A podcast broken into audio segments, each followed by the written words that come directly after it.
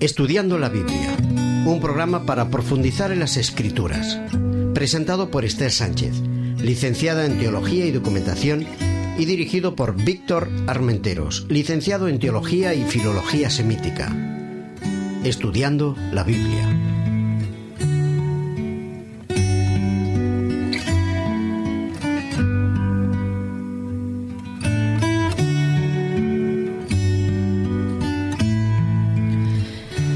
Amigos, de nuevo con todos vosotros para presentaros una nueva serie de estudio de la palabra de Dios.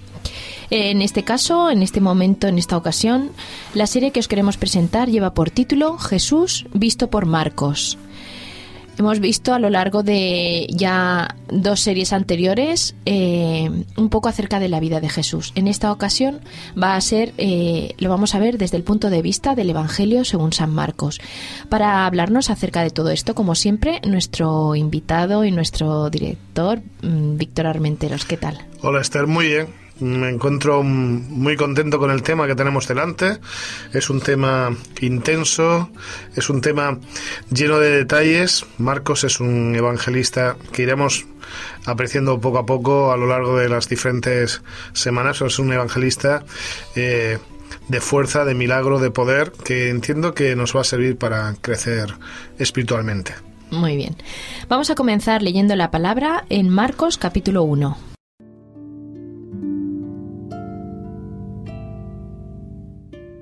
Principio del Evangelio de Jesucristo, el Hijo de Dios. El profeta Isaías había escrito, Yo envío mi mensajero delante de ti, que preparará tu camino.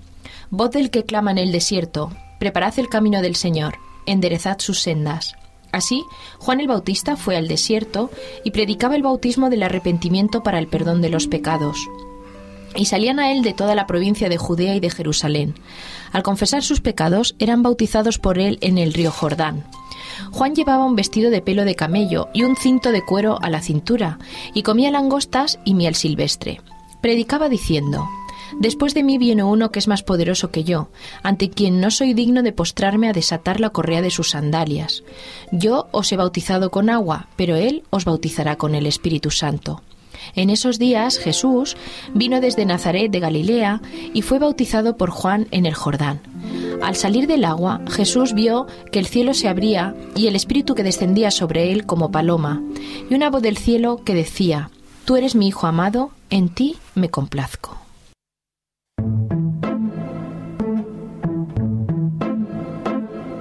El secreto de las formas.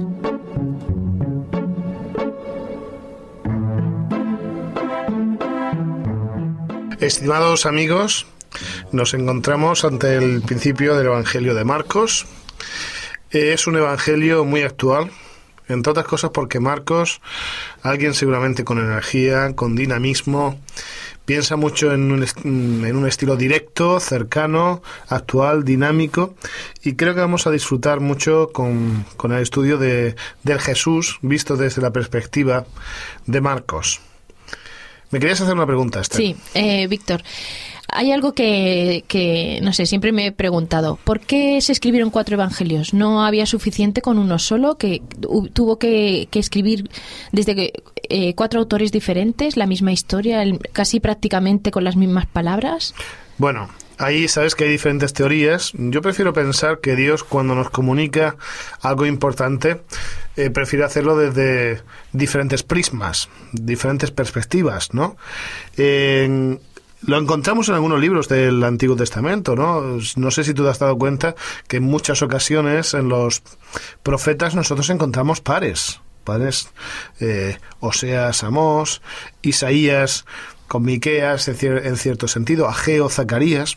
Tenemos el libro de los reyes y el libro de crónicas. Son parecidos, son temas, pero de visiones distintas.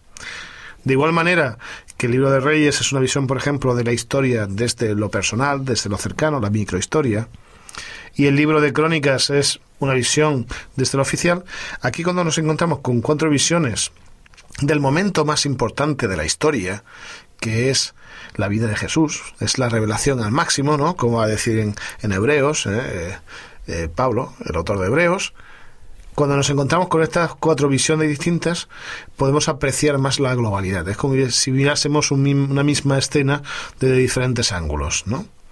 ¿Por qué es estos cuatro? Pues mira, es fácil. Mateo es un autor, tal y como observamos en el texto, dedicado sobre todo a la mente más judía, más semítica. Es la idea del Mesías lo que se desarrolla en el texto, si te has dado cuenta en alguna ocasión, el reivindicar el hijo de David. Por otro lado, tenemos Marcos, que podríamos decir que es una visión más de fuerza, más de poder, más romana en cierto sentido, más actual. Es el Jesús de los milagros. Es una narración más breve, pero muy intensa, ¿no? llena de, de esos momentos en que manifiesta el, su poder, su influencia Jesús. Tenemos a Lucas, por otro lado, que sería la mentalidad más griega. Lucas era médico, es la visión. Diríamos hoy día, aunque parezca pues extraño decirlo así porque parezca anacrónico, diríamos que es la mente científica de la época, ¿no? La mentalidad griega, el médico que analiza las circunstancias, que va a los detalles, que se preocupa por recoger de un lugar y de otro diferentes características de, de la historia de Jesús. Y por último tenemos la visión de Juan. Juan es el amigo. El muchacho que es capaz de recostarse sobre el hombro y el pecho de Jesús en la cena, en la última cena es el que cuenta lo que los otros tres no han contado, desde la visión cercana, casi íntima del amigo. Entonces, si tú te das cuenta, nosotros estamos mirando los diferentes grupos sociales que había en la época, cómo cada uno visualizaba la imagen de Jesús. O sea, visto en, cuatro ángulos, ¿no? Claro, eso es una imagen preciosa, ¿no? Es una misma historia contada por diferentes personas. No sé si te ha pasado alguna vez que una persona te cuenta un evento y te cuenta otra y otra. Y los detalles quizás. Claro, hay que escuchar a varias personas para ver la globalidad. Pues creo que Dios tiene bien el eh, generar elementos complementarios, que no suplementarios, que no distintos, complementarios para darnos una visión del Hijo de Dios eh, más global. ¿eh? Y en este caso Marcos es interesante porque es alguien que nos da esa visión muy actual, muy dinámica, enérgica de quién es Jesús, ¿no? Y de cómo hace milagros, cómo se relaciona con la gente. Su cristología es una cristología del Jesús que se preocupa por los demás, que se acerca a ellos. Y por el otro lado, eh, a partir de la, mitad más o menos del Evangelio de Marcos, lo encontramos con un evangelista que hace hincapié más que en el Jesús mm, Mesías triunfante, en el que va a padecer en el siervo suficiente. Recordéis que hablábamos que eran las dos visiones que había del Mesías, ¿no? Un Mesías triunfante y un siervo suficiente. En este caso va a representar esa idea también.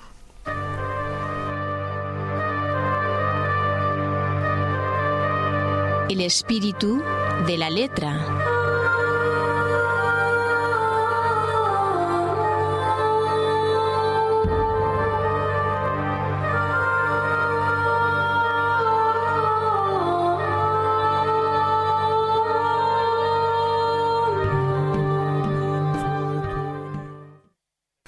Mm, la, carta, el Evangelio, en este caso de, de Marcos, acerca de la vida de Jesús, eh, se data en torno a los años 55 y 70 después de Cristo. Hay quien opina, hay varias teorías, que este es el primer evangelio que se pone por escrito. ¿eh? Han existido una serie de tradiciones orales, han ido pasando una serie de relatos de pues de unos testigos a otros de la vida de Jesús y es Marcos el primero que lo pone eh, por escrito seguramente no en griego como lo tenemos en el arameo o en un hebreo en una forma seguramente como se había recibido. Seguramente sabéis que se hablaba en arameo, pues seguramente se había recibido de esa manera y luego se pasa posteriormente a griego. Hay quien opina que es el, el texto que luego va a ampliar Mateo, después va a llegar Lucas y Juan. Es el texto base con el que se inicia. Sea como fuere, además de su datación y su formación, nos presenta la imagen de alguien que ha crecido en, los orígenes del cristianismo y que se relaciona con los orígenes de este.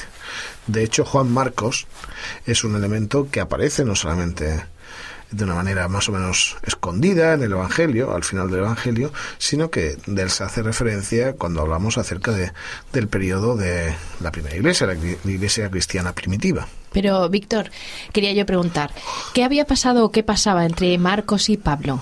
Bueno, esto no es, no es un programa rosa, esto, ¿no?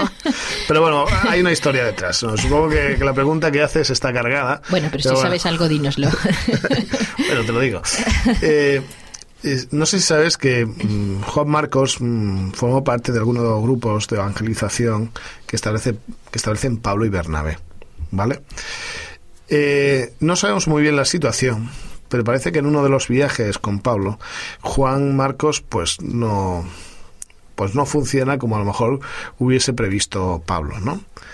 Y mm, seguramente la capacidad de un hombre muy trabajador, mm, muy convencido de la misión y de la vocación que tenía, pues casi que no se siente a gusto de que Juan Marcos siga con él. De hecho, Pablo mm, continúa su viaje misionero sin él. Sin embargo, y de una manera muy curiosa, eh, su acompañante, Bernabé, casi haciendo pues alarde del significado de su nombre, que luego te comentaré lo que significa, continúa con él, con Marcos. ¿Qué tipo de trabajo hizo Bernabé? No lo sabemos. El hecho es que años después, aquel jovencito que, bueno, pues se había debilitado ante las primeras líderes de la evangelización y la dureza de, del mundo práctico, eh, pues llega a ser un personaje importante que comprende que ha de escribir el Evangelio. ¿eh? Te decía lo del nombre de Bernabé, porque en realidad es una palabra que significa hijo de profeta. Y en este caso, en la historia con Juan Marcos, quien tiene más visión no es Pablo, es Bernabé. Y gracias a que un hombre apoya a alguien joven, en este caso, ¿eh? Eh, pues eh, nos encontramos con el, con el Evangelio que nos encontramos. ¿no? El Evangelio además comienza... Mm, es, es, casi hay quien diría que es abrupto, ¿no? Comienza directamente con la, con la misión de Juan el Bautista, ¿no? Y como Juan el Bautista, pues sale del desierto, llama al arrepentimiento, de hecho así lo va a decir el versículo, a partir del versículo 3, ¿no? Hace referencia a Isaías, por el siglo, mm, versículo 3 nos va a hablar de la función del llamado que hace Juan el Bautista y es muy interesante porque, como te decía, es abrupto. Mm, un detalle. Seguramente lo más parecido en su estilo que tiene Juan el Bautista sería un telediario hoy día. Igual que encontramos que Mateo pues tiene un estilo diferente, hay ciertas traducciones, Lucas, sobre todo los estilos narrativos son muy interesantes. El estilo narrativo de Marcos es muy directo. ¿eh? Entonces, te has observado los encabezamientos de las noticias, de los telediarios, suelen ser encabezamientos que en pocos segundos te dan la lección te dicen eh, lo que hay que hacer o lo que va a suceder, ¿vale? ¿Qué, está pasando en el mundo, qué no está pasando, o cómo se ha de proceder, por ejemplo, si hay una tormenta para que la población actúe. Poco tiempo. De una manera eh, bastante clara, concisa. Marcos es así un poco. En este Evangelio, si tú das cuenta, él no habla casi nada de la, del nacimiento, de la gestación, ni de la niñez de Jesús, directamente al Juan Bautista. El poder, el mensaje. ¿De acuerdo? Y, nos dice que, que, bautizaba en Betábara. ¿Por qué elige Juan Bautista? Betábara para esto. Muy bien. Aunque el texto no lo dice el texto de Marco directamente, él dice que lo hacía en el Jordán y tal. Esa pregunta es muy interesante. Muy interesante porque a veces cuando hablamos de Juan Bautista no sé si tenemos una idea clara del geográfica a nivel del espacio, ¿no? Quiero decir que cuando aparecen situaciones geográficas en la Biblia, tiene una razón de ser la mayoría de ellas, ¿no? En este caso es, el mensaje es precioso. Nosotros nos encontramos que al final del río Jordán, justo antes de llegar al Mar Muerto, hay una serie de zonas remansadas, una especie de meandros, en los que son fácil, sería fácil bautizar, puesto que son zonas como casi piscinas naturales, una de las cuales, o por una de ellas, eh, cruzó el pueblo de Israel, pueblo hebreo, cuando entró en la conquista a Canaán. Y en realidad, en este caso, Juan Bautista se está colocando al otro lado de ese, esa especie de vado, de paso, que era Betábara, en el que se podía pasar muy bien de un sitio al otro, pero desde fuera. Era una manera muy curiosa de decirle al mundo judío que aunque ellos se creían salvos porque eran una nación, una nación por élite especial y diferente, que no tenían que buscar eso, esa especie de orgullo de nación, sino salir, arrepentirse. Y de hecho el texto dice, predicaba el bautismo del arrepentimiento para el perdón de los pecados. Era una manera de decirles, volved a ser el pueblo del Dios del desierto del Éxodo. El pueblo del Dios que confía en Él para hacer una conquista. Salid de vuestra comodidad y encontraos con ese Dios. La idea es, me parece muy interesante.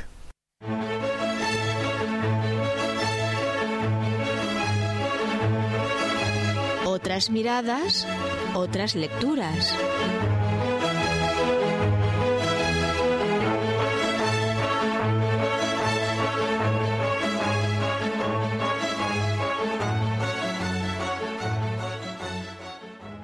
El libro que os quiero presentar para profundizar un poco en el Evangelio de Marcos eh, lleva por título El Evangelio según San Marcos. Es, eh, está escrito en dos volúmenes y el autor es Joaquín Nilka. Está editado por Ediciones Sígueme. Es un libro que, te, que nos comienza desde el primer versículo eh, haciéndonos un análisis eh, analítico y sintético de todo lo que de cada una de las palabras que están registradas en este evangelio.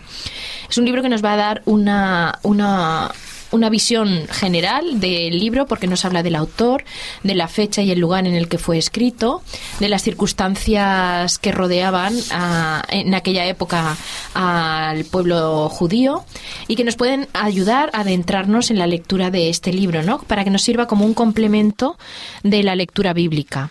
Eh, como he dicho, es un libro en dos volúmenes, por lo tanto, eh, eh, los 16 o los 14 capítulos de Marcos van a estar muy detallados, muy detallados, porque él nos va a dar con precisión todos los detalles que puedan ayudarnos a profundizar en este evangelio tan bueno que estamos leyendo.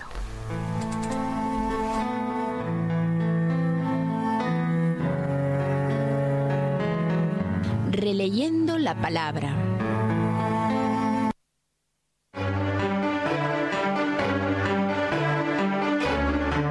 Viva voz.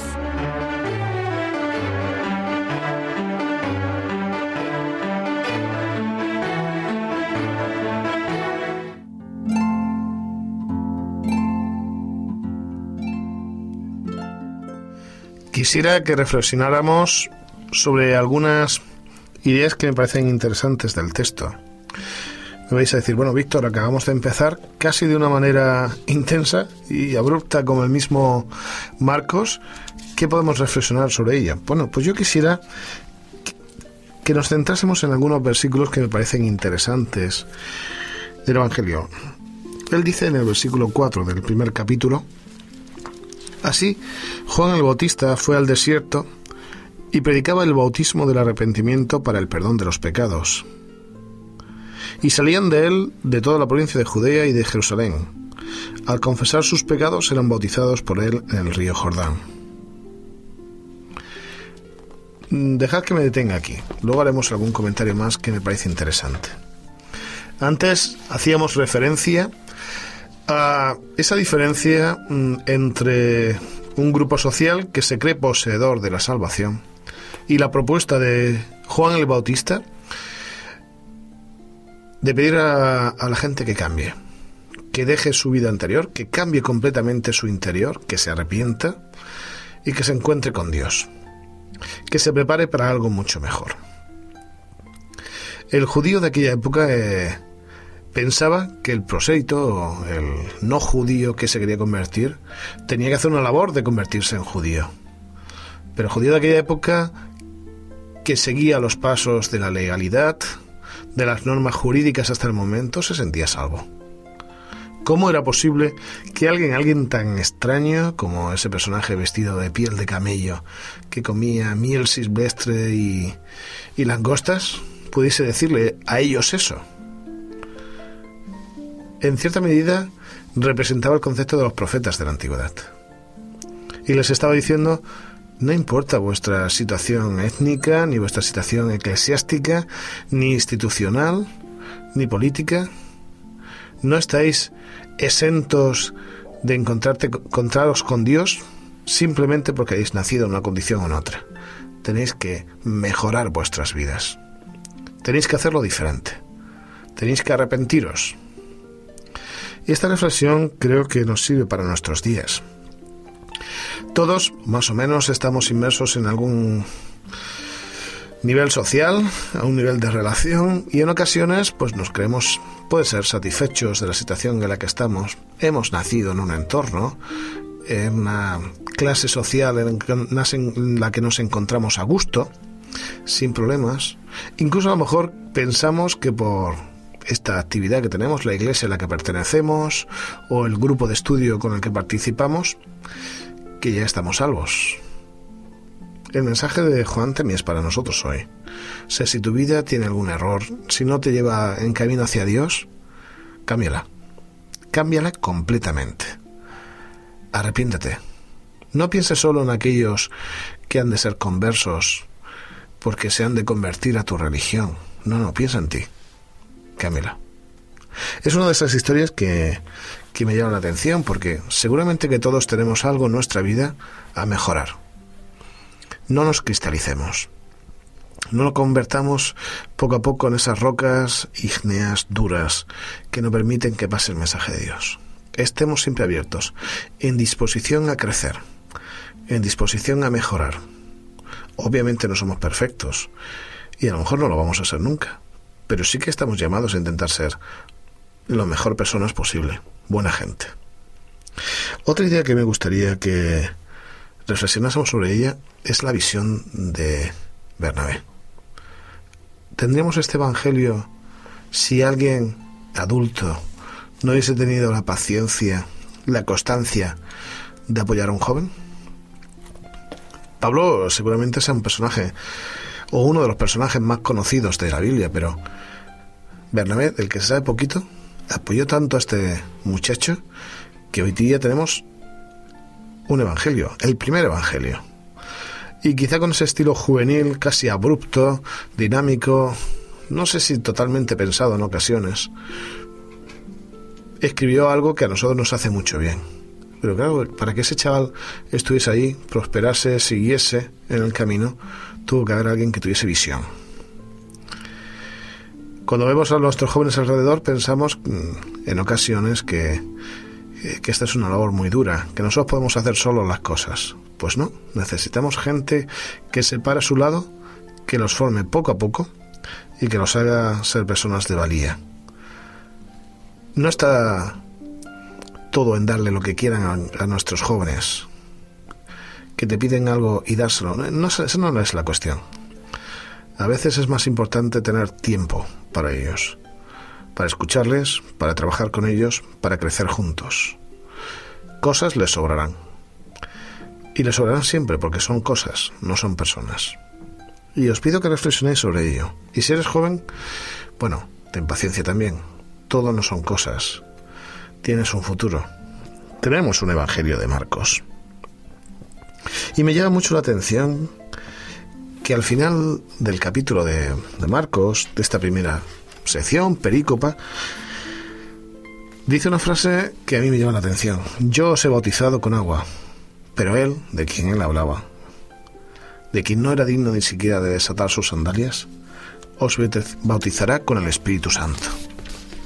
Y digo que me gusta porque no siempre, no siempre sabemos cuándo de crecer. No siempre sabemos cuándo hemos de acabar. Nos gusta ser siempre pues un poco en el candelero, ¿no? Y sin embargo, mm, Juan el Bautista nos enseña que hay un momento para irse apagando y que otro crezca. Y en eso hemos de ser sabios en la vida. Demos paso a los que vienen detrás con sabiduría, con equilibrio, con constancia, en su momento correcto.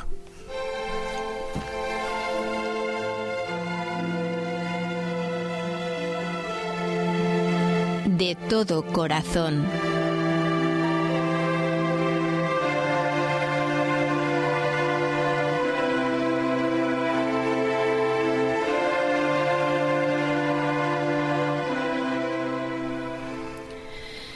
Queremos terminar esta primera parte eh, dejándote una preciosa canción titulada Precioso eres Jesús, interpretada por peregrinos y extranjeros.